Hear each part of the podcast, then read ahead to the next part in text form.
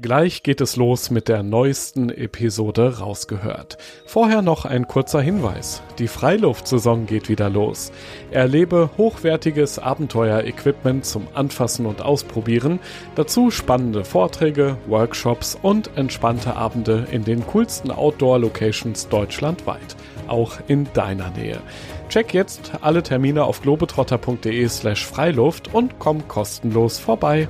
Rausgehört wir hatten beide unsere Phasen, wo wir gedachten, ob das jetzt so klug ist, denk doch mal an die Rente und was weiß ich, was man halt in Deutschland, was man in Deutschland immer hört.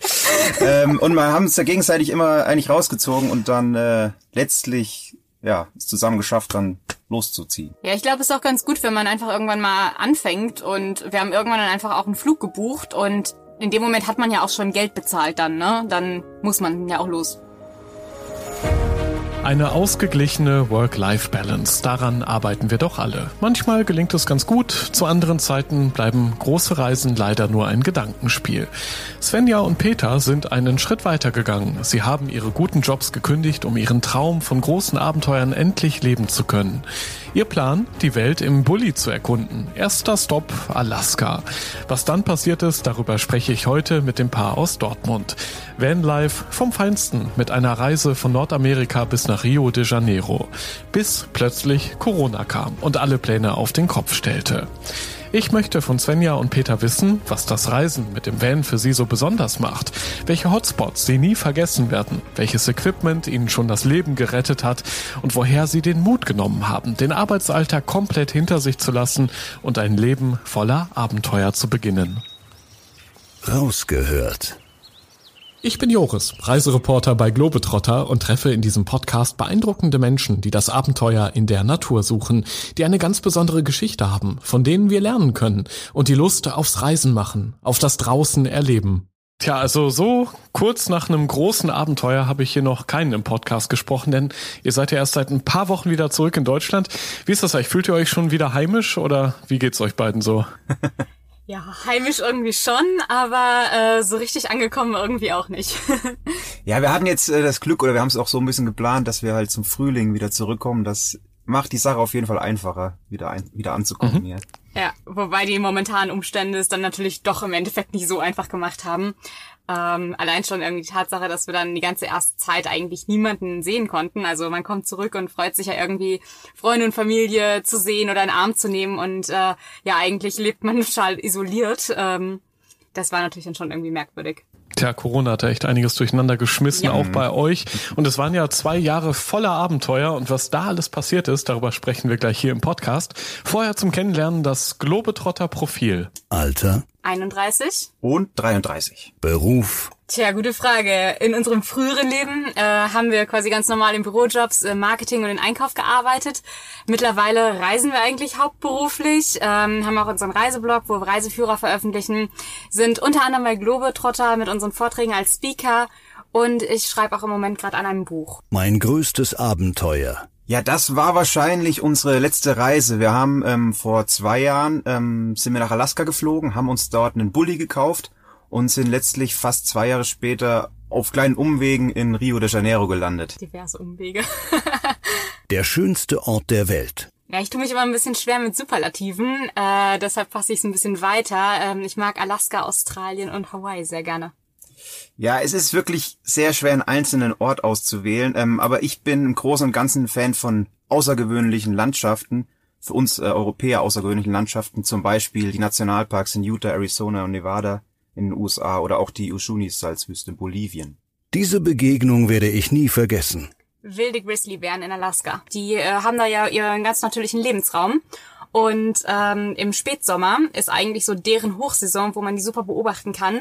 Dann kommen die nämlich alle zum Lachsfischen ganz nah an die Seen dran und futtern sich ihren Winterspeck an. Äh, dementsprechend quasi die Saison, um die Bären zu beobachten. Ja, für mich waren das tatsächlich ähm, Dorfbewohner in Madagaskar. Da sind wir ähm, ein paar Tage mit dem Einbaum über einen Fluss geschippert und sind ähm, ab und zu mal in Dörfern ausgestiegen, die wirklich keine Straßenverbindung haben und das war sehr interessant äh, zu sehen, wie, wie die dort leben.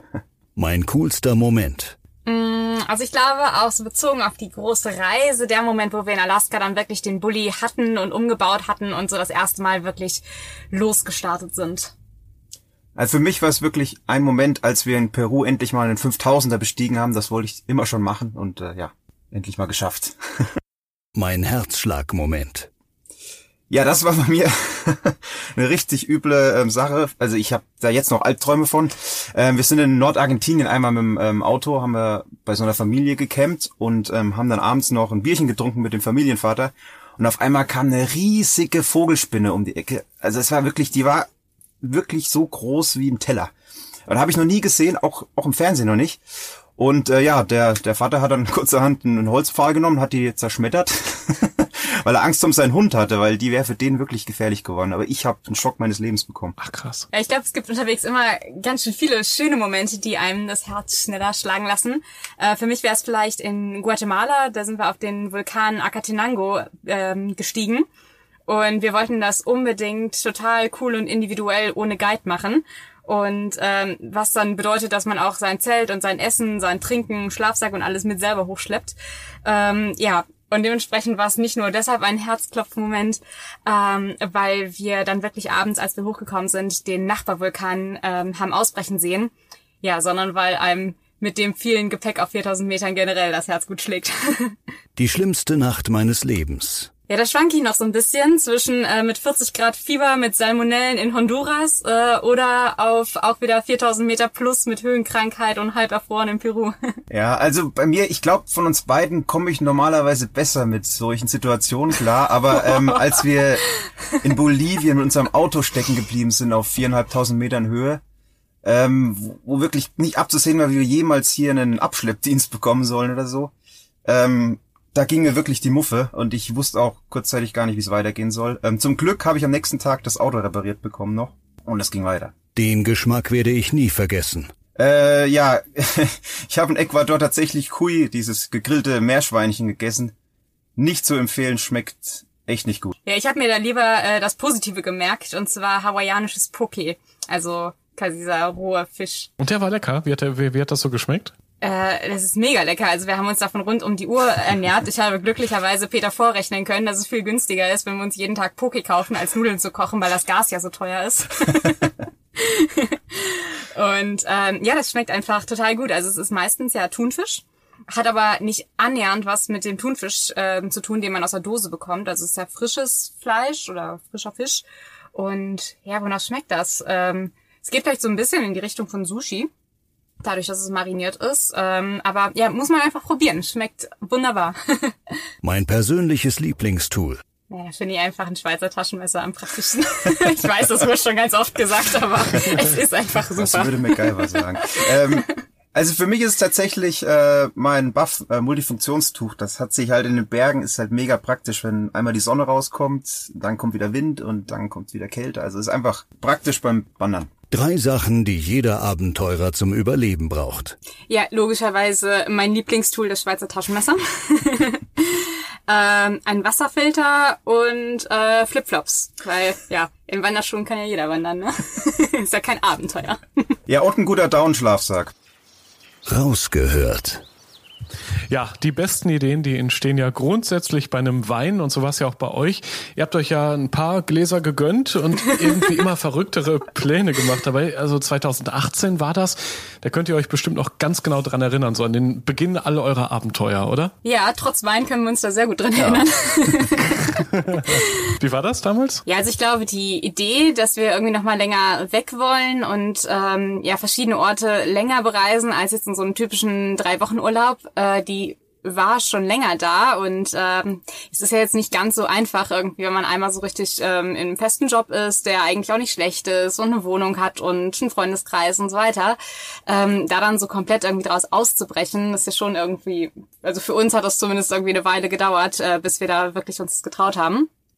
Und äh, ja, eigentlich die, die Idee oder die richtige Planung ist dann tatsächlich bei besagter Flasche Wein entstanden, dass wir einfach so eine Karte, so eine Weltkarte hatten und ähm, mit Post-its jeder so geschrieben hat, was er gerne machen möchte, wo er hin möchte oder auch teilweise irgendwelche Aktivitäten. Und dann haben wir das so ein bisschen ja ganz analytisch angegangen und priorisiert und was kann man auch noch später machen, wenn man alt ist oder wenn man dann doch wieder nur noch die drei Wochen Urlaub hat und äh, ja, was sind Sachen, die irgendwie so aufwendig vielleicht sind von der Organisation oder von der Größe des Landes her, dass wir das dann unbedingt jetzt machen möchten, wenn wir wirklich die Zeit dafür haben. Und daraus ist eine Route entstanden, die wir überhaupt nicht eingehalten haben. Klassiker. Ja, also es war so eine Semi-Route, muss man dazu sagen. Der Peter hatte irgendwie im Kopf, dass er hinterher diese Orte, die wir dann rausgemacht haben, unbedingt so wie im Fernsehen beim Krimi, wenn die dann so einen Faden da durchziehen und die Elemente miteinander verbinden. Äh, und hat auch diesen, diesen Faden, so einen Wollfaden da durchgezogen. Und dann haben wir dummerweise hinterher davon ein Bild gepostet, weshalb wirklich alle Leute dann immer dachten, ja, ich habe ja eure Route gesehen und eure Route. Und ich dachte immer so, nein, wir haben doch überhaupt keine Route. Der Peter hat einfach nur so einen Wollfaden da durchgezogen. Also ja, es gab quasi Ziele, aber eine richtige Route, das war ähm, eher so aus Versehen entstanden. Und ihr wart ja vorher auch schon reisebegeistert. Ich glaube, ihr habt euch auch selbst im, im Ausland kennengelernt. Mhm. Aber eben wie du schon meintest, eben Sven, ihr hattet auch gute Jobs, wenig Zeit für Abenteuer. Woher kam eigentlich plötzlich dieser Mut, dass ihr Jobs, Wohnung, alles gekündigt habt und dann raus in die Welt gefahren seid? Ja, ich glaube, da war es wirklich vorteilhaft, dass wir halt zu zweit waren. Weil ähm, sobald einer ein bisschen Bedenken hatte, hat der andere den wieder ähm, die Bedenken genommen eigentlich und motiviert, dass wir das dann doch durchziehen. Und das war wirklich bei beiden. Wir hatten beide unsere Phasen, wo wir gedachten, ob das jetzt so klug ist, denk doch mal an die Rente und was weiß ich, was man halt in Deutschland, was man in Deutschland immer hört. ähm, und wir haben es ja gegenseitig immer eigentlich rausgezogen und dann äh, letztlich ja es zusammen geschafft, dann loszuziehen. Ja, ich glaube, es ist auch ganz gut, wenn man einfach irgendwann mal anfängt und wir haben irgendwann dann einfach auch einen Flug gebucht und in dem Moment hat man ja auch schon Geld bezahlt dann, ne? Dann muss man ja auch los. Und das war ja der Moment, wo es auch eigentlich keinen Weg mehr zurück gab, so richtig. Wie haben denn äh, Chefs und Freunde reagiert? Da gab es ja bestimmt auch ein bisschen Getuschel, kritische Fragen. Vielleicht müsst ihr das machen. Warum macht ihr das? Warum direkt so lang? Habt ihr es euch gut überlegt und so weiter? Das kennen ja viele. Ich glaube, wir sind dem eigentlich immer von vornherein ganz gut aus dem Weg gegangen. Also ich glaube, so die Frage, wie findest du das oder so, haben wir relativ selten äh, gestellt, damit solche Diskussionen auch gar nicht ähm, auftauchen, oder? Hatten, hatten wir sowas? Ja, und ich, also jetzt zum Beispiel ähm, mein Chef war sehr verständnisvoll in der Sache, weil ich glaube, der hätte es gerne auch selber gemacht. Ähm, und so geht's, glaube ich, vielen, die dann denken, ja, hätte ich das auch mal gemacht. Ich glaube, es gibt so zwei Gruppen. Einmal die, die es irgendwie selber gerne gemacht hätten oder so, also gerade auch ältere Leute, die damals einfach nicht so diese Optionen hatten.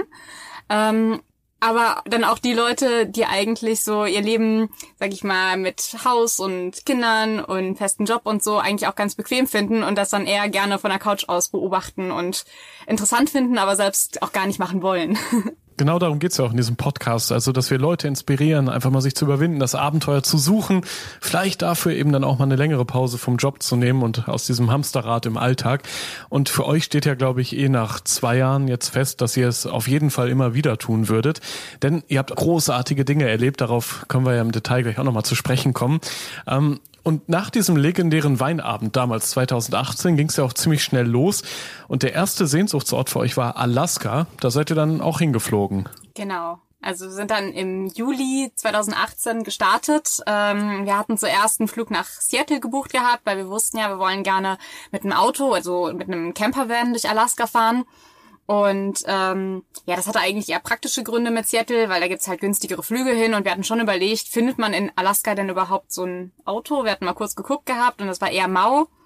Ja, im Endeffekt sind wir dann doch quasi direkt von Seattle ein paar Tage später weitergeflogen und haben es einfach versucht und hatten da tatsächlich total Glück, denn ähm, wir hatten überall geguckt, so auf den üblichen Seiten, wo man eben Gebrauchtfahrzeuge findet. Und es gab äh, genau zwei Bullies in Alaska zum Verkauf. Äh, davon war einer fahrtüchtig. Und ähm, ja, da haben wir dann da zugeschlagen ja. ja, und im Endeffekt war das wirklich eine, eine richtig glückliche Fügung, weil es sich hat sich herausgestellt, dass es in Alaska extrem einfach ist, als Ausländer tatsächlich ein Auto zu kaufen und extrem unbürokratisch. Das haben wir vorher halt überhaupt nicht gewusst. Ist da auch überhaupt keine Gedanken drüber ja. gemacht, ob man als Ausländer wohl ein Auto kaufen kann oder nicht. Wir haben das irgendwie einfach so, ja, uns überlegt, dass wir das machen wollen und ähm, da gar nicht drüber nachgedacht, ob das vielleicht irgendwie ein Problem sein könnte. Von daher. Es war ja so, so ein Familienbully, den ihr da in Alaska recht ja. spontan gekauft habt, aber er hat ein bisschen nach nassem Hund gerochen. Oh ja. Und jeder, der einen Hund hat, der weiß genau, wie das riecht. Also nicht sehr angenehm, oder? Nee, ja, das ist, ich meine, in Alaska äh, regnet es halt ab und zu mal auch und ähm, ja. Harte Winter. Die, die Familie hatte so, ich weiß gar nicht, was das für ein Hund war, aber der hat auf jeden Fall sehr viele Haare gehabt, die sehr furchtsam werden können. Ja, wir mussten da schon ein bisschen ähm, umbauen, aber ähm, wir haben tatsächlich dann auch innerhalb von einer Woche es geschafft, das Auto zu kaufen, anzumelden und zu einem Campervan umzubauen. Ja, aber Putzen war tatsächlich ein großer Akt des Umbaus. Also auch generell die Kinder, die da drin äh, mitgefahren sind, äh, waren irgendwie auch sehr außer Rand und Band, was Kaugummis und Sticker und was weiß ich was angeht.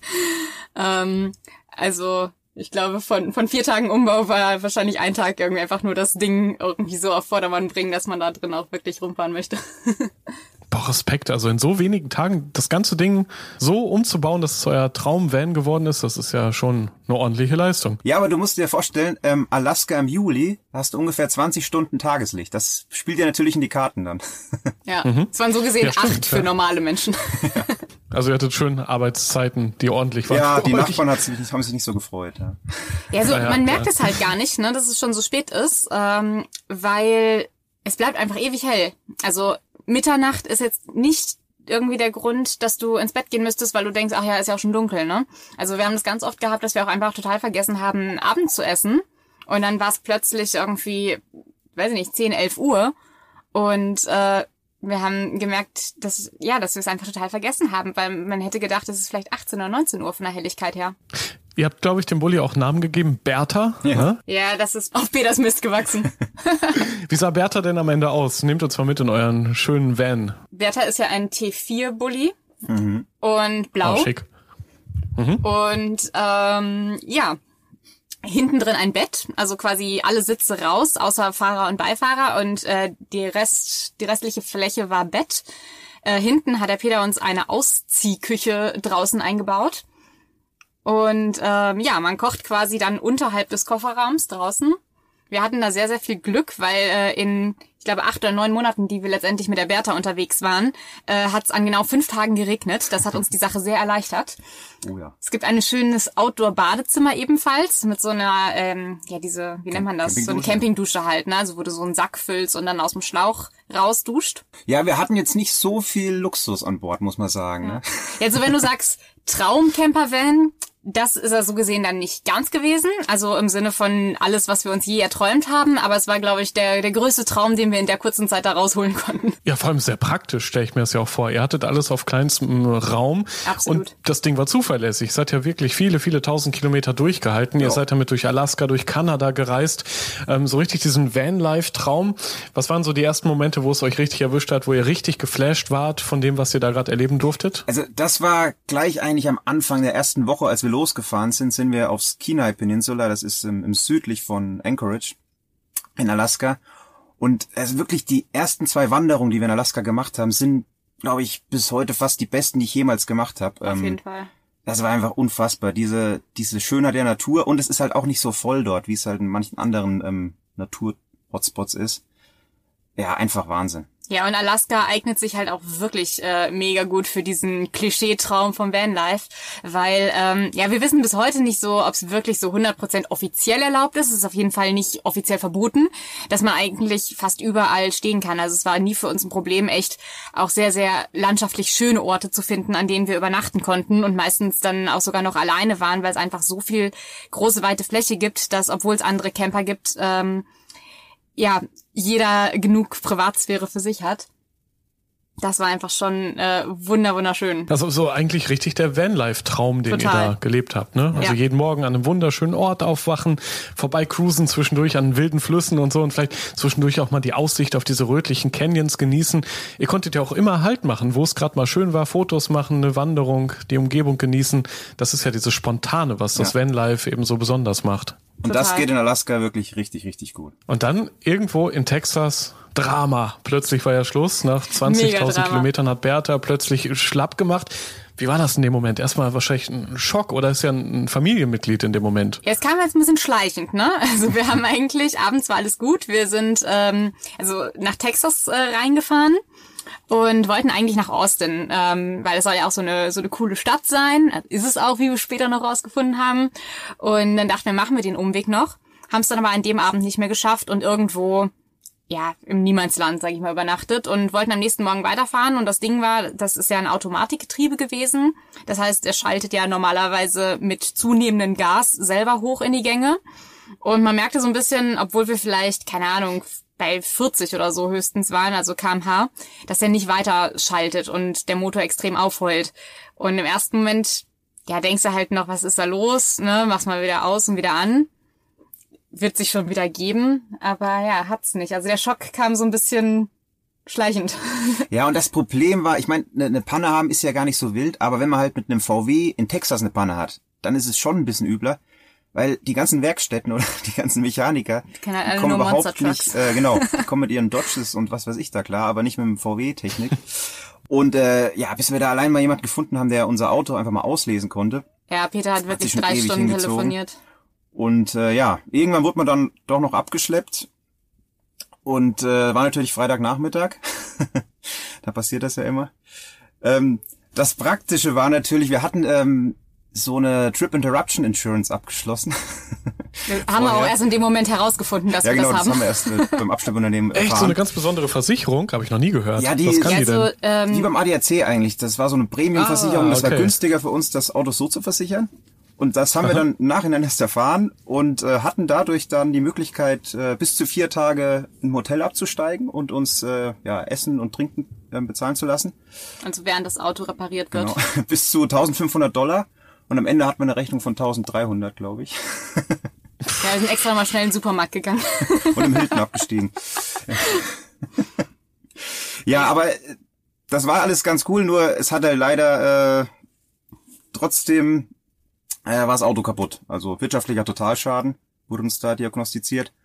Und wir mussten dann mal gucken, wie wir da weiterfahren. Also wir saßen jetzt wirklich dann äh, in so einem ja, Weltstädtchen von Texas fest, Abilene.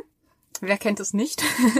und äh, das ist ja alles schön und gut, wenn man da jetzt ein paar Tage irgendwie auch mal chillen und runterkommen kann und ein bisschen Luxus, sag ich mal, hat, nicht selber kochen muss.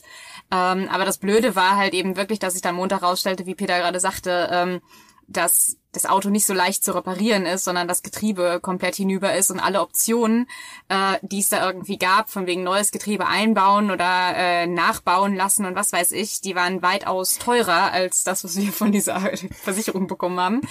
Ähm, Deshalb war das schon blöd. Also wir haben dann echt überlegt als Lösung, wir wollen ja eh nach Mexiko weiter und in Mexiko ist ja sicherlich die Arbeitsstunde ähm, viel günstiger als in den USA und äh, haben dann ausgerechnet, wir konnten ja im ersten Gang fahren, also so 30 km/h schafft man da ja vielleicht noch und ähm, dass wir bis nach Torreon kommen könnten und dann wahrscheinlich 14 Tage brauchen würden, wenn wir mit 30 km/h und 10 Stunden am Tag fahren.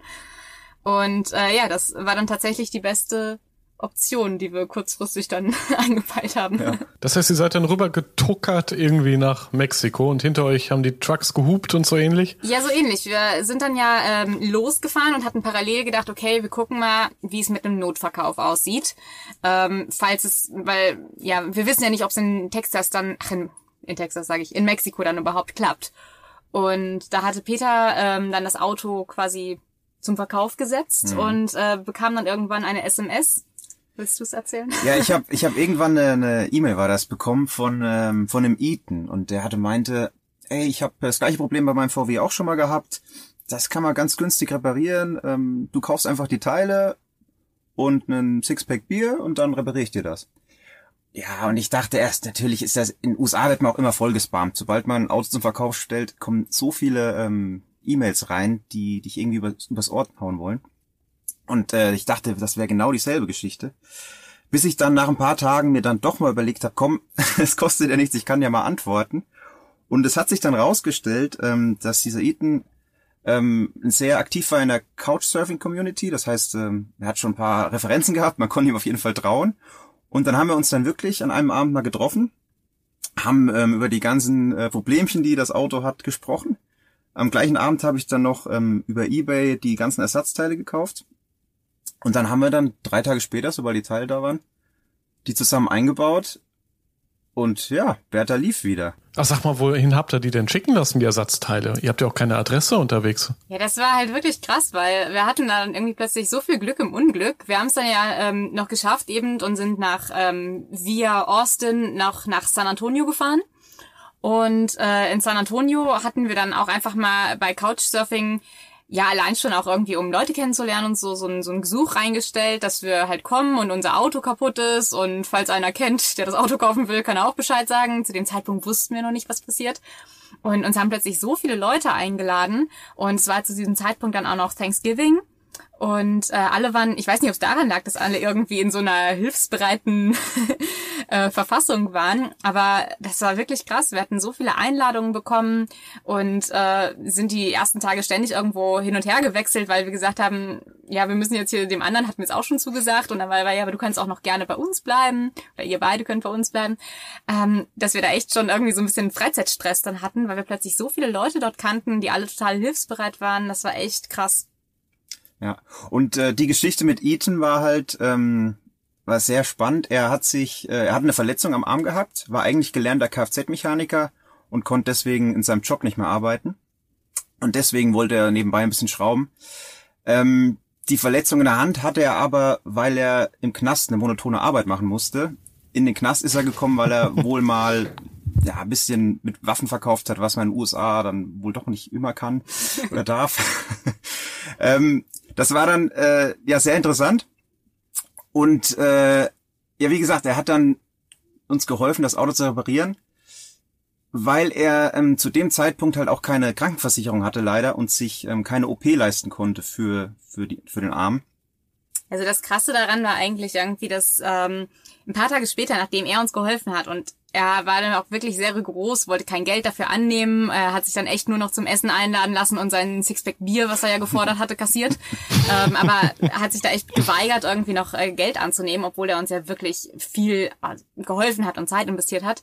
Aber witzigerweise hat er dann echt äh, ein paar Tage später einen Anruf erhalten von irgendeiner NGO, dass sie ihm die OP zahlen würden, damit er wieder quasi ja auch als Kfz-Mechaniker arbeiten kann. Also einfach irgendwie so total die krasse Karma-Geschichte. Ich wollte gerade sagen, manchmal ist es eben doch so, dass sich Karma dann wieder beweist, dass es mhm. eben doch wahr wird, wenn man hilft, dass es auch irgendwo zurückkommt. Das habe ich jetzt übrigens schon von einigen Abenteurern gehört, hier auch im Rausgehört Podcast, dass irgendwo unterwegs mal ein großes Drama war, aber auch immer direkt die Hilfsbereitschaft ja. da war. Und das hat euch wahrscheinlich auch bestätigt, dieses raus in die Welt fahren, am Ende irgendeiner hilft einem dann doch, wenn es mal ganz schlimm läuft und man eben Hilfe braucht unbedingt. Und sowas kann einem auch eine gewisse Sicherheit geben unterwegs. Absolut. Also es geht ja irgendwie letztendlich ständig was schief, ne? Mal, mal besser, mal schlimmer. Ähm, aber ja, so richtig alleine bleibt man letztlich nie. Irgendwas passiert immer und alles ist wieder gut. Ihr wart dann ja auf einmal in Mexiko. Wie habt ihr dieses Land so erlebt? Weil es gibt ja auch immer wieder Warnungen vor Kriminalität, vor der Armut. Wie war es für euch in Mexiko? Ja, also da haben wir wirklich gar nichts von mitbekommen. Das war, ähm, also wir haben gemerkt, äh, dass vor allem in Nord- und Zentralamerika das nördlichere Land immer vor dem südlicheren Land warnt. Das heißt, die Kanadier sagen, in den USA ist voll gefährlich. Die Amerikaner sagen ja, oh, die Mexikaner, da brauchst du gar nicht hinfahren. Die Mexikaner sagen dann, Guatemala, um Gottes Willen, fahren wir nicht dahin. Und das geht dann so weiter nach Süden. Und im Endeffekt, ähm, ja, ist das alles gar nicht so schlimm. Man muss natürlich in Mexiko schauen, dass man nicht in diese ähm, Drogen-Hotspots fährt, in manche Städte, wo Drogenumschlagsplätze sind. Das muss man ja nicht herausfordern, aber ich würde sagen, 95 Prozent von Mexiko sind einfach nur wunderschön. Ja, also ich war da auch vorher ähm, sehr zwiegespalten, also weil gerade in der Zeit, wo wir dann ja doch äh, relativ lange in San Antonio waren, da gibt's auch viele ähm, Mexikaner, die in den USA leben und witzigerweise waren dies eigentlich, die am meisten gewarnt haben und gesagt haben, oh mein, oh mein Gott, fahrt bloß über die Mautstraßen, niemals über die kostenlosen Straßen und alle möglichen Tipps gegeben haben. Und äh, gut, das sind natürlich auch irgendwo immer privilegierte Leute gewesen, auch äh, in Mexiko. Ähm, aber wir haben das überhaupt nicht so empfunden. Also wir sind dann auch relativ schnell von den Mautstraßen auf die Nicht-Mautstraßen umgestiegen, weil die Mautstraßen auch kein Deut besser sind als die anderen. Die haben genauso viele Schlaglöcher. Und ähm, ja, wir haben auch teilweise mit offenem Kofferraum geschlafen, weil es zu heiß war und andere Sachen. Also ich hatte vorher wirklich ein bisschen Angst, aber es hat sich in keinster Weise bestätigt. Also ich glaube, es gab einmal eine Strecke, die wir nicht umgehen konnten oder wollten, vor der beim Auswärtigen Amt gewarnt wurde. Das ist in Chiapas, relativ weit im Süden, so ein Dschungelgebiet. Und ähm, da wurden in der Vergangenheit gab es immer mal wieder Überfälle. Also ich glaube, es war auch ein deutscher Fahrradfahrer und ein, ich weiß gar nicht, Pole oder Däne oder so, äh, also die halt eben so eine größere Fahrradtour gemacht haben und die dann da leider zu Tode gekommen und geköpft wurden.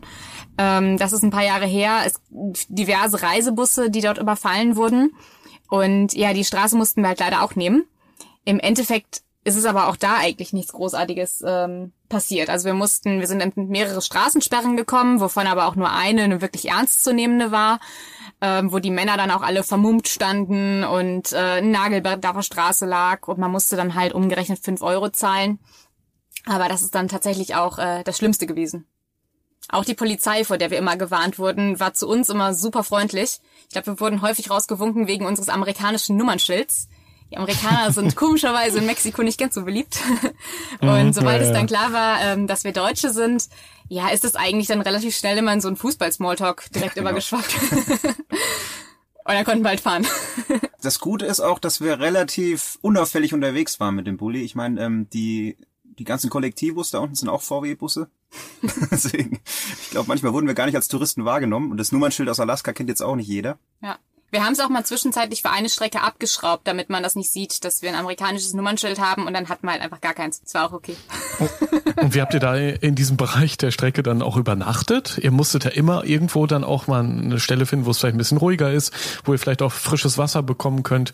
Oder hattet ihr vorher schon die ganzen Zwischenstops irgendwo recherchiert? Ja, es ist, ist ja heutzutage relativ einfach, äh, da es ja für alles eine App gibt. äh, Dementsprechend äh, ist Schlafplatz finden ähm, gar nicht so schwer gewesen, weil meistens ähm, ja kann man das einfach ganz gut recherchieren, wo andere bereits vorher geschlafen haben und wie sie es fanden.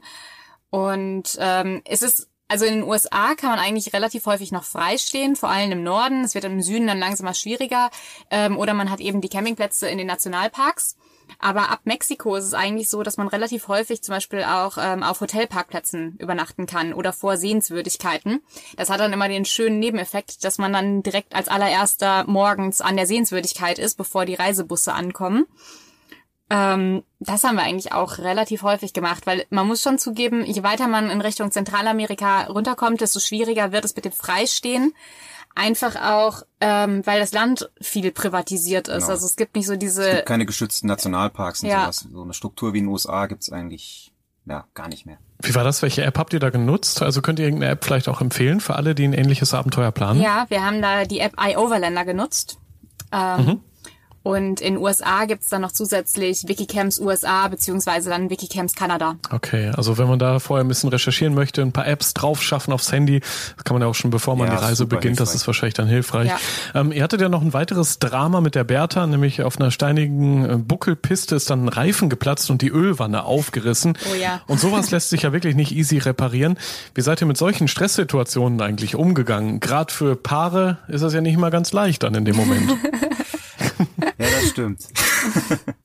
Ja, also die Situation. Vor allem, weil war, einer ja schuld ist, ne? Ja, genau. Das muss ich, das muss ich mir heute noch anhören, äh, dass ich da übermüdet über so einen Stein gefahren bin. Ähm, das war auch wirklich eine, ja, nicht so tolle Situation, vor allem, weil wir wirklich sechs Liter Öl äh, in die Landschaft da unbeabsichtigt lassen haben. Das war umwelttechnisch auch nicht so gut. Ähm, ja, aber auch da kam dann irgendwann jemand. Also ähm, da kam erst ein Bus, mit dem konnte ich dann den nächsten Ort weiterfahren. Da konnte ich ähm, dann einen Mechaniker, den Ortsansässigen finden. Der hat dann mit einem Mototaxi uns äh, sind wir zurückgefahren und hat am nächsten Tag dann ein Abschleppunternehmen aus der nächsten größeren Stadt besorgt. Also natürlich in der Situation, in der das passiert, ist man erstmal total am Ende und aufgeschmissen, aber im Endeffekt ähm, fügt sich das dann alles wieder. Also wir haben dann unser alles eigentlich zwei Tage ähm, im Verzug gemacht, weil wir die Reparatur ein bisschen länger sich hingezogen aber unsere Reise hat es jetzt nicht größer beeinflusst. Und ihr habt eine schöne, na was heißt schöne, ihr habt eine Geschichte mehr, die ihr hinterher erzählen könnt, ja. auch hier im Podcast. Also ich hätte darauf verzichten können, aber ja. Ja, gut, klar. Übrigens, ja, äh, Krankenhausaufenthalt war ja auch noch dabei, bei dir Sven ja, glaube ich, ne? Ja, genau, aber eigentlich kann ich da auch gar nicht so viel zu erzählen, weil ich mich gar nicht dran erinnere. Ach krass, was war denn da nee, los? Also, du warst richtig krank auf jeden Fall, ne? Ja, also ich glaube, ähm, so ganz hundertprozentig konnte man das nicht sagen. Also ich glaube, ich hatte Salmonellen. Ähm, ja, es hatte sich so ein bisschen hingezogen. Ich glaube, wir haben uns das eingefangen am Lago Atitlan in Guatemala. Zumindest fing es da immer so an, ne, dass man mal irgendwie immer mal wieder so ein bisschen Bauchweh hatte. Aber eigentlich noch nicht so schlimm. Und das kam und ging dann immer im Abstand von so ein paar Tagen. Dann war es wieder gut, dachte ich, ah ja, bist wieder gesund. Und dann kam es doch wieder. Ja, und dann waren wir halt in Honduras. Ganz zum Schluss waren auch wirklich schon unsere letzten Tage mit der Bertha. Und dann wurde es irgendwie gar nicht mehr besser. Und wir sind dann irgendwann nach einer ganz, ganz schlimmen Nacht, die anfangs erwähnte schlimmste Nacht, ähm, am nächsten Tag ins Krankenhaus gefahren. Wo die aber auch wirklich sehr freundlich und zuvorkommend waren. Das Krankenhaus war ein bisschen fragwürdig, so hygienisch gesehen und alles. Ähm, ja, aber ich bin ja wieder gesund geworden. Also man ist dann mal einen Tropf gekommen und ähm, Peter auch gleich mit. Ja, wenn ich schon mal da bin, ne? Ach so, hast du direkt noch mitgenommen, ja, ja, den Service quasi. Ja, genau. Und das war halt auch wirklich krass. Wir sind dann hinterher, äh, die haben uns dann eine ja. ellenlange Liste an Medikamenten geschrieben und die eine Krankenschwester ging dann auch noch mit uns mit zur Apotheke. Und du denkst ja, du bist in Honduras, nicht nur eins der gefährlichsten, sondern auch der ärmsten Länder der Welt. Und äh, dann standen wir an der Apotheke und mussten 50 Cent für die Medikamente bezahlen und wir hatten wirklich eine Riesentüte voll. Und ähm, dann haben wir ja, okay, gut, und wo zahlen wir jetzt unsere Rechnung? Und dann kam die, ja, nee, gibt keine Rechnung. Ich sehe, aber wir haben das doch noch nicht bezahlt, wir müssen doch unsere Behandlung noch bezahlen. Ja, mussten wir dann nicht. Also es war im Endeffekt, äh, ich weiß nicht, wie viele Stunden, die wir dann da waren und ja auch wirklich, ja, Ärzte beansprucht haben und den Tropf und was weiß ich. Ähm, wir mussten da wirklich nichts für bezahlen. Das fand ich schon krass. Wie kann das denn sein? War es vielleicht Geschenk, ein, ein Akt der Menschlichkeit dort? Ich weiß es nicht. Ich weiß es nur für Argentinien und Uruguay. Also werden die Arztkosten erstattet vom Staat. Ich weiß nicht, vielleicht auch in Honduras. Aber wir mussten. Also wir haben hinterher nochmal überlegt, weil wir haben dann äh, einen Tag später, als wir weitergefahren sind, ähm, gesehen, es hätte auch noch eine sehr schicke Privatklinik ein paar Kilometer weitergegeben, die auch so ein bisschen vertrauenswürdiger aussah. Ähm, vielleicht hätten wir da dann schon was zahlen müssen. Ja, die wäre dann teurer geworden, ich aber denke, so war es ja. ein Abenteuer mehr und ihr habt ja auch überlebt. Das ist ein spannendes Thema. Auch das äh, habe ich jetzt schon öfter gehört von Abenteurern, dass sie eben zwischendurch auf einer größeren Reise auch mal krank geworden sind. Hattet ihr euch darauf irgendwie eigentlich vorbereitet, irgendwelche ja, Medikamente vorher schon eingesteckt oder seid ihr erstmal losgefahren und das Krankheitsthema hattet ihr sowieso ausgeklammert? Also wir hatten Malaria-Prophylaxe dabei, und mhm. ähm, hatten die auch zwischendurch mal hinterher in Peru, glaube ich, genommen. Im ja, wir waren gar nicht so viel im, im, im Risikogebiet. Deswegen. Ja, nee, und ansonsten hatten wir jetzt außer den Standardsachen wie, weiß ich nicht, ein Paracetamol oder so, ehrlicherweise nicht allzu viel dabei. Ja, und natürlich die Impfung vorher alle gemacht, auch Gelbfieberimpfung, die muss, braucht man für viele Länder, um überhaupt einreisen zu dürfen. In Südamerika. Oh. Ja, also wir haben uns schon damit beschäftigt, aber sind jetzt auch nicht mit so einer riesen Apotheke gefahren, was wahrscheinlich auch keinen Sinn gemacht hätte, weil im Auto, ähm, das heizt sich ja schon auch mal gerne auf 50 Grad auf. Und da unsere Kühlkette auch nicht so ganz lückenlos war, ähm, wären die Medikamente wahrscheinlich eh hinüber gewesen. Relativ schnell. Ja, und da ist ja auch wieder der Vorteil, dass man auch unterwegs immer wieder ins Internet kann und dann findet man ja theoretisch wahrscheinlich auch eine Apotheke, auch in den abgelegensten Orten dieser Welt. Ja. Ähm, lass uns noch mal kurz über Hawaii reden. Das ist ja so ein Stop, der mich so richtig, richtig neidisch dann gemacht hat. Ähm, und ihr seid ja auch nicht nur mit dem Van unterwegs gewesen, sondern zwischendurch auch mal länger gewandert, haben wir gerade schon drüber gesprochen, zum Beispiel in Nicaragua oder eben in Hawaii dann auch mal aufs Fahrrad umgestiegen. Genau. Ähm, ist, ist das vielleicht auch so genau die Abwechslung unterwegs, die man braucht, um ja, das Adrenalin-Level quasi quasi hochzuhalten?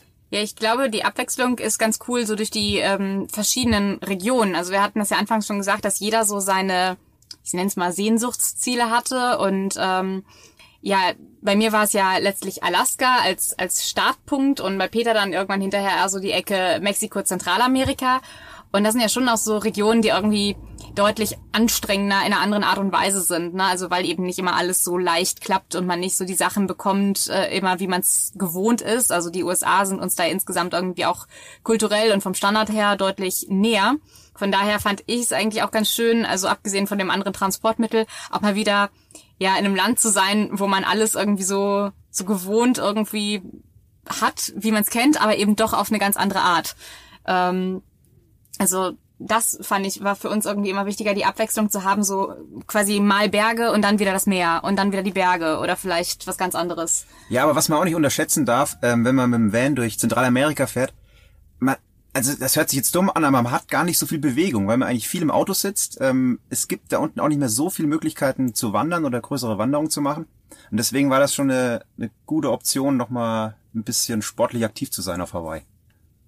Wie war das so mit dem Fahrrad über ja, Hawaii zu fahren? Lebens, lebensgefährlich. Ja, es, es gibt nicht so viele Straßen auf Hawaii und die wenigen, die es gibt, die sind halt mit Autos vollgepackt. Das ist echt Wahnsinn. Es gab halt eigentlich so die, die Situation, wo es dann wirklich absoluter Nervenkitzel war, also wo man dann teilweise auch wirklich Autofahrer, die dann das Fenster runtergekurbelt haben, get off the road und dann echt beschimpft ja, haben. Das ist natürlich dann weniger lustig, wobei wir es dann meistens irgendwie auch mit Humor genommen haben. ähm, aber es war trotzdem halt auch wirklich cool. Teilweise sehr herausfordernd auch, weil es sind ja Vulkaninseln und Vulkane sind ja jetzt nicht, nicht so flach meistens. Nee. Aber was, also, was ich halt cool fand, man denkt immer, man muss da voll viel vorbereiten und so. Wir haben das echt total planlos gemacht. Wir haben, wir sind hingeflogen, haben uns auf Craigslist, also das ist so das eBay Kleinanzeigen der USA, ähm, alte Fahrräder gekauft, haben noch ähm, bei Amazon uns noch ein bisschen Camping-Equipment gekauft und vor Ort. Und dann sind wir einfach los. Also es ist nicht so, dass man sein 2000 Euro ähm, Super Sportrad hier aus Europa äh, einfliegen lassen muss. Wir haben auch vorher noch nie so eine ähm, längere Fahrradreise gemacht. Also wir sind halt schon immer viel Fahrrad gefahren, aber eher so alltagsmäßig. Genau, wir haben auch, wir haben auch keine Packtaschen keine gehabt. Ahnung. Wir haben einfach einen Rucksack hinten drauf gespannt mit Spanngurten. das ging auch. Ja, und auch da hatten wir halt wieder so krasse Helferchen, sag ich mal, oder wie nennt man das? Ein Engel in der Not. ähm, und zwar hatten wir da das Problem einmal, dass wir wussten, wir müssen die Sachen bestellen und nach Hawaii ist ähm, wie Alaska so eine Ausnahme. Da liefert Amazon nicht mit seinem ähm, One-Day Prime-Versprechen und auch nicht mit Two-Day, sondern äh, das ist dann eher immer so, dass man da zehn Tage für eine Lieferung einplanen muss. Und ähm, dementsprechend hatten wir dann vorher versucht, über Facebook jemanden zu finden und äh, haben dann auch tatsächlich den Chris gefunden, der halt zum Beispiel super nett war und gesagt hat, ja, ja, ihr könnt eure Sachen alle zu mir liefern lassen. Also wir kannten den ja gar nicht, ne? Und äh, der hat dann auch hinterher während der Reise, wir kamen ja von unserer Bulli-Reise aus Honduras direkt nach Hawaii und waren wirklich mehr als überladen mit Gepäck. Also äh, so ungefähr das Doppelte, was der Durchschnittsbackpacker dabei hat, vielleicht sogar das Dreifache. Und konnten das jetzt alles gar nicht mit dem Fahrrad mitnehmen. Aber es hat auch da irgendwie sich immer so super gefügt, dass sich immer auf jeder Insel äh, jemand gefunden hat, der dann gesagt hat, ja, kein Problem, die Sachen, die ihr nicht braucht, während ihr rumfahrt, könnt ihr einfach bei mir stehen lassen. Also da waren wieder so viele richtig coole Zufälle dabei und ähm, ja, auch irgendwie, dass wir da campen waren, war super, weil man kann ja eigentlich Hawaii kaum bezahlen, aber wenn du campst, ist es halt super günstig und du stehst in erster 1A-Lage am Strand. Das ist halt wirklich ein Traum. Wo stand denn der Bulli eigentlich in der Zeit? Der war dann ja verkauft. Der war da schon weg. Den okay. haben wir in Honduras äh, zwischen der Grenze zu Guatemala ähm, an zwei Engländer verkauft. Ah, okay. Also hattet ihr danach eigentlich nur noch die Räder dann, ne? Genau. Genau, deshalb hatten wir das ganze Sack und Pack dabei, weil wir waren, das war ja nicht geplant, dass wir danach Fahrrad fahren. Dementsprechend hatten wir ähm, alles, was man so irgendwie im Bulli braucht und wir haben schon wirklich so reduziert und verschenkt und zurückgelassen ja, und so weiter. Kilo, aber also. ja, wir sind, glaube ich, mit 70 Kilo geflogen. Und mit 70 Kilo willst du ja nicht Fahrrad fahren und da kommt dann ja auch noch Essen und Trinken zu. Und wie gesagt, die Vulkansteigung. ja, aber wie habt ihr es denn dann irgendwie sinnvoll geschafft? Also einfach nur, indem ihr das Gepäck zwischengelagert habt irgendwo, genau. ne? sonst hättet ihr es ja gar nicht geschafft. Genau, ja. immer zwischengelagert ja. und dann am Ende wieder abgeholt, nächste Insel, da wieder zwischengelagert. Ja, also war schon viel Logistikplanung dabei. Crazy, dass das alles geklappt hat, unglaublich. Ja, ja im Nachhinein denke ich mir das auch teilweise. Ähm, also auch auch irgendwie hinterher weiter Richtung Samoa hatten wir das auch, weil wir sind dann ja von Hawaii nach Samoa geflogen. Und es gibt ja zwei Samoas, ne? Das amerikanische Samoa und das Samoa Samoa. Und wir wollten den letzteres. Und äh, von Hawaii kann man aber besser in das amerikanische äh, fliegen. Und zwischen den beiden Inseln ist dann aber nur noch so ein Mini-Flieger unterwegs. Also das ist ganz witzig, der hat noch nicht mal eine Tür zum Cockpit oder so. Und ähm, da darf man dann auch nur ganz wenig Gepäck dabei haben, weshalb wir da dann, obwohl wir die Fahrräder jetzt los waren, wieder dieses Problem hatten. Ähm, was machen wir jetzt mit unseren Sachen, ne? Weil wir können sie auch immer nur da zwischenlagern, wo wir auch wieder zurück hinkommen. Und ähm, ja, haben dann im Endeffekt einfach so ein super teures Hotel in American Samoa gebucht, äh, die aber dafür unser Gepäck gelagert haben. Über einen Monat. Ja. ja. Ach geil. Guck, und am Ende hat auch das alles geklappt. Obwohl ihr Bulli los wart, dann eben mit dem Fahrrad unterwegs gewesen. Ja. Ähm, es fügt sich irgendwie immer. Ihr habt ja so viele Traumziele besucht in diesen zwei Jahren und irgendwann nach ein paar Monaten oder spätestens nach einem Jahr dachte ich mir, muss doch irgendwann mal das Geld ausgehen. So war es ja bei euch auch. Ihr habt nämlich dann, um über die Runden zu kommen, auch immer wieder Jobs angenommen zwischendurch auf der Strecke. Was war da so? Was ist euch in Erinnerung geblieben? Was war besonders gut? Vielleicht gab es auch Horrorjobs, habe ich gelesen. Ja, also ganz so viel haben wir tatsächlich unterwegs letztlich nicht gemacht. Ähm, also wir haben dann ja auch zwischendurch ähm, unsere Reisekasse mit den Vorträgen und so ja, wieder aufgefrischt, äh, was aber tatsächlich ein sehr schöner Job vielleicht gewesen ist. ja, wir waren ähm, über einen Monat auf Samoa und haben in einem Ressort gearbeitet. Das ja. war eine ziemlich geile Aktion. Also es ist quasi eigentlich ähm, der nicht so schöne Job und der super schöne Job äh, in einem gewesen. Also es waren quasi zwei Jobs. Wir waren einmal eben in diesem Ressort gewesen, äh, wo uns dann einige Aufgaben versprochen versprochen wurden, die es am Ende so gar nicht waren. Also es hieß irgendwie mit Korallen anpflanzen und irgendwelche Öko-Projekte antreiben. Ja, und irgendwie gab es dann vor Ort eigentlich gar nichts davon und wir haben dann eher Barkeeping und Rezeption gemacht. Es ist nicht direkt Horrorjob, aber ähm, ja, war eben einfach nicht das, was man uns versprochen hat. Aber wenn man an einer Rezeption sitzt, dann äh, sieht man ja auch alle E-Mails, die reinkommen. und eine E-Mail, die reinkam, äh, war von einer neuseeländischen Werbeagentur, die schon mal irgendwann in diesem ähm, Hotel gewesen sind und äh, ja ganz verzweifelt auf der Suche waren nach Palangis. Äh, Palangis sind die Weißen in der Südsee. Und äh, ja, jetzt sind wir ja nun mal Palangis und die brauchten für ein Fotoshooting, wo sie Samoa als ähm, Urlaubsdestination anpreisen wollten, eben noch ein paar Leute. Und äh, da haben wir uns dann spontan für gemeldet und Modeljob quasi. Der, der Startschuss zu einer großen Modelkarriere. Natürlich. Die nach einer Woche schon wieder beendet wurde. Aber. Ja. Nee, aber tatsächlich. Aber erfolgreich, ne? Erfolgreich. Hat geklappt doch alles, oder? Ja, ja, tatsächlich. Ja. Also wir hatten erstens eine sehr, sehr schöne Woche, wo wir wirklich äh, krasse Sachen erlebt haben. Also wir waren wirklich im Ozean mit Schildkröten schwimmen, ähm, haben total tolle Wanderungen gemacht, äh, Sonnenuntergangsshootings, wo man dann so ja romantisch mit Cocktails irgendwo in einem netten Pool rumlungert. Von Wasserfällen gesprungen. Ja, also es war schon wirklich cool irgendwie, was wir da auch einfach noch so erlebt haben, was wir sonst sicherlich nicht gemacht hätten. Ja, und tatsächlich äh, soll es so gewesen sein, dass man das auch mal irgendwo in Neuseeland hat äh, sehen können. Ja, wir, uns, wurden Bilder geschickt äh, mit wirklich riesigen Billboards, so LKW groß, die am Flughafen. Ja, mit Peters Füßen zum Beispiel. Ja, die haben es nur mit Füßen geschafft. Ach, ein Fußmodel war Ja, sozusagen. Cool. Äh, gibt's die auch irgendwo bei Instagram? Habt ihr die irgendwo gepostet? Das würde mich ja jetzt auch ja, mal interessieren. Äh, tatsächlich gibt's die auf unserem Instagram-Profil. Ja? Äh, muss man wahrscheinlich inzwischen relativ weit runterscrollen. Äh, ist auch leider relativ schlechte Qualität von denen, die es wirklich, äh, weil irgendjemand das für uns quasi im Vorbeifahren äh, fotografiert hat. Wir waren ja selber nie in Neuseeland, um das ähm, ja, selbst zu bestaunen. Aber, cool, das ähm, muss ich mir angucken. Wie, genau. wie finde ich euch bei Instagram? Wie ist euer Account da? At Work Travel Balance. Check, direkt abonniert. Sehr gut. ähm, ihr, ihr wart ja dieses eine Jahr auf Reisen unterwegs, dann nochmal kurz zurück nach Deutschland gekommen, glaube ich, um Freunde und Familien zu besuchen, ein paar Hochzeiten, genau. solche Dinge. Ähm, Ihr habt dann, glaube ich, aber sehr schnell wieder Fernweg gespürt. Seid ihr nach wenigen Wochen schon wieder auf Tour. Das nächste Vanlife-Abenteuer ist da gestartet. Da seid ihr dann ab nach Südamerika. Es gab nur einen kleinen Unterschied. Dieses Mal war es ja dann ein Geländewagen, den ihr in Kolumbien gekauft habt. Hm, was war so der Hauptunterschied zwischen Geländewagen und Vanlife? Ja, also erstmal muss man dazu sagen, ähm, ursprünglich hatten wir gedacht, wir gehen vielleicht äh, Backpacken in Südamerika, aber dann haben wir in, in, am Balkan drei Wochen einen Backpacking-Urlaub gemacht und gemerkt, dass das nichts mehr für uns ist. Wir sind versaut. ja, genau. Wir sind versaut durch genau diese Flexibilität, die man hat. Also wir waren es irgendwie gar nicht mehr gewohnt, dass man vielleicht vorher in der Hauptsaison was buchen muss.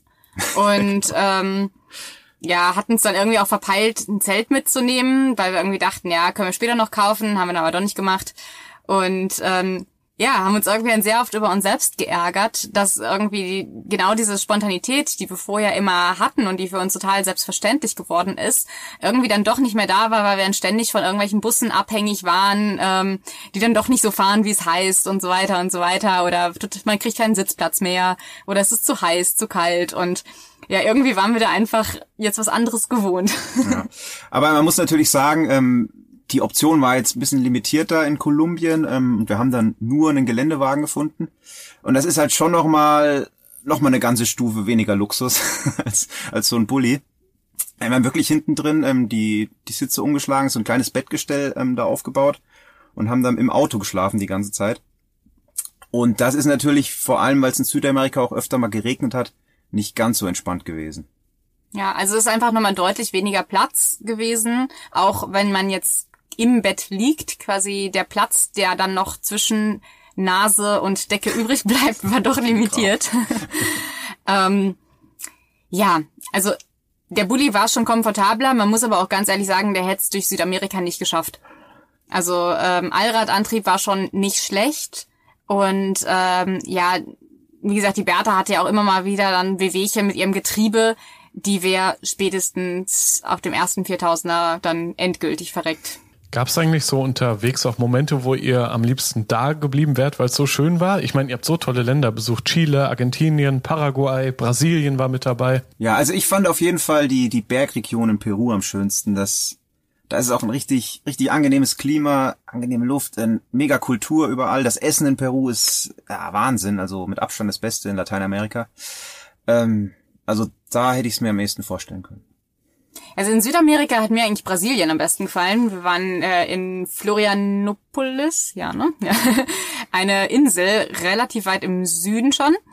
Und das wäre so in Südamerika eigentlich der Ort, den ich mir gut vorstellen könnte. Also einfach, weil es wirklich wunderschöne Strände gab. Man konnte trotzdem aber auch wandern gehen. Es gab überall gutes Essen, viele junge Leute ähm, und einfach irgendwie so ein insgesamt guter, positiver Vibe, der davon ausging. Das ist ja auch alles noch gar nicht so lange her. Ich meine, man merkt, dass äh, die Erinnerungen sind noch wach. Ihr habt wahrscheinlich noch sehr viel Bilder im Kopf, erzählt diese Geschichten auch immer wieder gerne. Ähm, trotzdem am Ende gab es da auch so ein kleines Drama eurer Südamerika-Reise, weil dann kam ja Corona.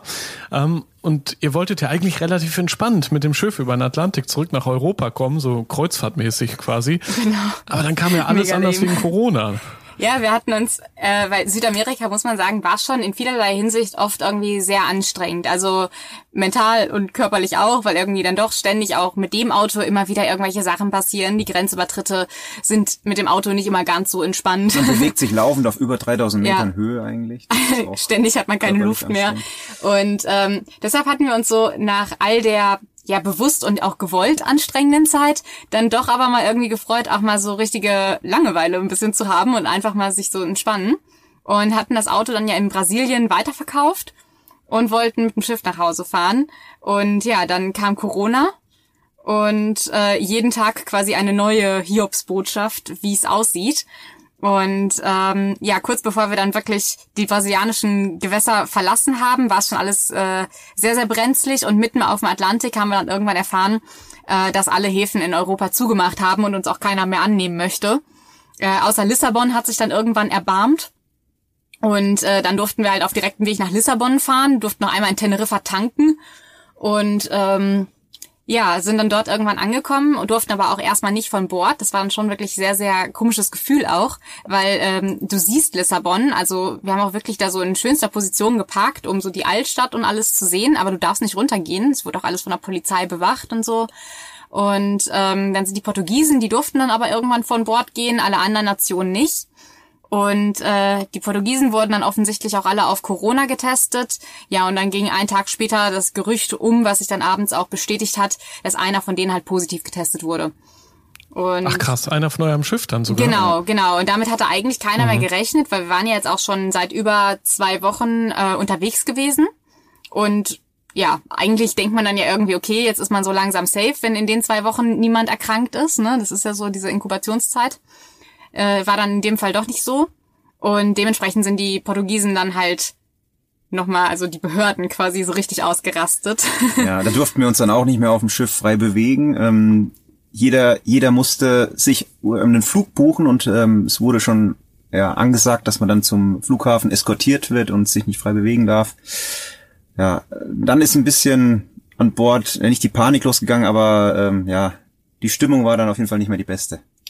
Ja, ja, und es war halt eigentlich so, wir wären normalerweise nach Frankreich gefahren und wollten von Frankreich aus mit der Bahn fahren, so was diverse Gründe hatte. Ähm, irgendwie wollten wir halt das Fliegen vermeiden. Gut, ein Schiff ist jetzt auch nicht unbedingt so das ökologisch freundlichste, aber gut, irgendwie müssen wir halt nach Hause kommen. Hatten halt auch super viel Gepäck dabei. Ich war in Brasilien, bin ich bei der Samba-Parade an äh, Karneval mitgetanzt und hatte so ein riesen Samba-Kostüm noch an Bord, wo ich auch keine Ahnung hatte, wie das fliegen soll.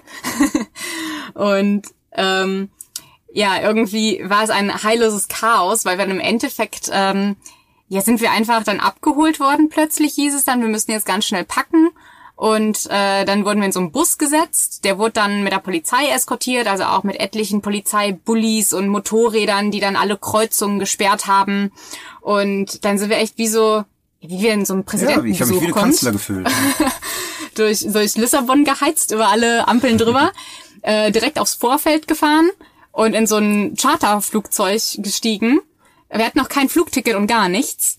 Ähm, wir hatten auch ähm, noch ganz viele Messer in der Handtasche. Also man hat ja ne, das, das äh, beliebte Schweizer Taschenmesser dabei. ähm, das war alles Die gar kein. gar nicht kontrolliert. Nein, gar nicht. Wir hatten wirklich alles dabei. Also wir hätten da richtig Schabernack treiben können. ähm, ja, genau, und sind dann in so einer Nacht- und Nebelaktion äh, nach Frankfurt gebracht worden. Ja, das war Das ist eine quasi krasse Geschichte. unsere ich meine, Rückreise. vorher, habt ihr so viel Abenteuer erlebt, da irgendwie von Alaska bis nach Brasilien mit Geländewagen, mit einem Van, mit einem Bulli. So, und dann am Ende so ein Drama noch mit dem Flugzeug, das ist natürlich schon krass. Ja, vor allem, wenn du denkst, von nun an langweilst du dich jetzt zu Tode und kannst mal so Ja, richtig ja. runterkommen, ein Buch lesen, am Pool liegen oder was weiß ich. Und äh, das kam dann doch irgendwie sehr unerwartet und nervenaufreibend, muss ich doch sagen. In welches Land wollt ihr nochmal wieder zurück? Am besten, wenn Corona vorbei ist, wenn es wieder easy geht. Ja, ich würde ja sehr gerne nach Australien. Äh, ja, ich weiß gar nicht.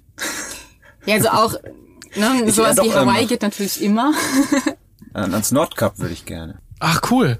Da kann ich dir übrigens äh, ein paar Podcast-Folgen von uns empfehlen. Der Lukas zum Beispiel ist da hingeradelt. Ähm, Nordkap ist offenbar sehr schick. Ja, wir Kann haben man ja gut jetzt machen. Ja, Norwegen ist jetzt dieses Jahr halt ein bisschen schwer. Ja. Deswegen.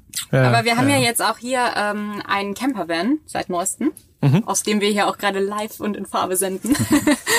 und ähm, Ja, da haben wir die Corona-Lockdown-Zeit genutzt, eigentlich ähm, seit Ostern bis Pfingsten haben wir ihn umgebaut. der hat auch länger als Mhm. vier Tage diesmal gedauert. Ist auch besser geworden. ja, das ist ein VW Crafter. Und ähm, ja, hat ein, ein festes Bett drin, auch eine, eine Küchenzeile, Man kann sogar drinnen bei Regen kochen. sogar eine Kühlbox, die funktioniert. Ja. Fließend Wasser, also mehr Strom, Solar, Steh, Stehhöhe. Wi-Fi on board. Nee. Ihr habt sogar Internet. Das ist geil. Ich glaube, es fehlt nur noch eins für euer nächstes Abenteuer, nämlich eine gute Flasche Wein. Das glaube ich auch. Rausgehört. Immer wieder spannend, mit Leuten zu reden, die mit dem Van raus in die Welt fahren und so viele schöne Dinge erleben wie Svenja und Peter. Krass auch finde ich, was unterwegs alles schief gehen kann und wie die beiden trotzdem nie ihre Abenteuerlust verloren haben. Die zwei haben übrigens auch viele schöne Videos und Blogbeiträge veröffentlicht. Sucht gerne mal nach Work-Travel Balance. Da findet ihr einiges im Internet. Und die beiden sind auch immer wieder für Vorträge in Globetrotter Stores zu Gast. Kommt gerne mal vorbei. Es lohnt sich auf jeden Fall. Das war die 13. Episode vom Rausgehört Podcast. Schon in zwei Wochen bekommst du hier die nächste Folge. Bis dahin schau doch gerne mal im Blog zum Podcast vorbei. Den findest du auf globetrotter.de slash magazin. Dort gibt es alle Infos zu meinen spannenden Gesprächspartnern, ihren Reisen und natürlich alles an Service, Beratung und Equipment. Ich bin Reisereporter Joris. Das nächste Abenteuer wartet schon. Erinnerst du dich an deine Lieblingsreise? Jetzt gibt es einen Podcast voller Lieblingsreisen. Erlebe mit uns spannende Outdoor-Expeditionen und schnür den Backpacker für abenteuerliche Regennächte auf der Isomatte. wie der Nebel dampfend aufsteigt über dem Wasser. Ein richtig schöner Ort, um wach zu werden. Lieblingsreisen. Bier gibt's, sehr gut. Und Brezen sehe ich da zum Beispiel auch. Cheers. Dein neuer Reisepodcast. Man muss einfach runterfahren, man muss Denken ausschalten und Fühlen einschalten. Ja, jetzt schwebe ich geradezu. Also, ich fühle mich echt wie neugeboren. Super, super toll. Mit uns erlebst du Mikroabenteuer und die weite Welt. Wir wollen ja nicht gleich den ganzen Laden leer essen. Ja, Sie wissen ja noch gar nicht, was es am Schluss kostet. Lieblingsreisen. Jetzt gehen wir über den Bazar in Marrakesch. Jetzt entdecken, abonnieren und mitreisen. Lieblingsreisen gibt es überall für dich, wo es Podcasts gibt. Kommst du mit?